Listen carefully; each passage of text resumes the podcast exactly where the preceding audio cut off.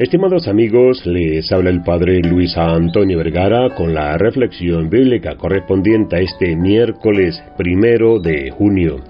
El Evangelio está tomado de San Juan, capítulo 17, del 11 al 19. En el día de hoy celebramos a San Justino, filósofo cristiano y cristiano filósofo, a como fue definido. Él pertenece a ese gran número de pensadores. Él pertenece a ese gran número de pensadores que en todo periodo de la historia de la Iglesia han tratado de hacer una síntesis de la provisional sabiduría humana y de las inalterables afirmaciones de la revelación cristiana.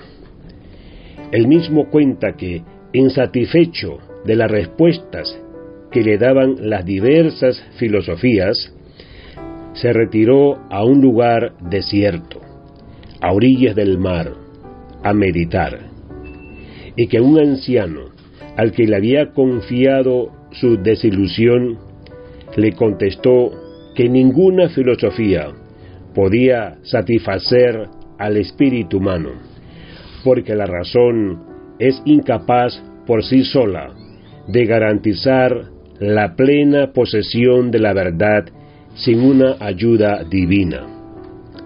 Así fue como Justino descubrió el cristianismo a los 30 años.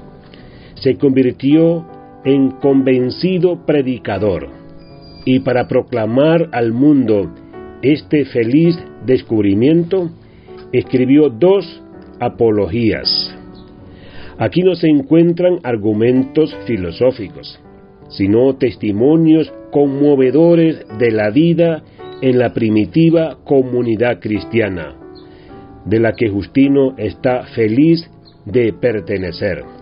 Yo uno de ellos, un miembro más de esta comunidad.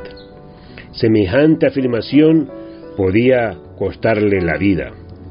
Y en efecto, Justino pagó con la vida su pertenencia a la iglesia había ido a Roma y allí fue denunciado por Crescencio, un filósofo con quien Justino había disputado mucho tiempo.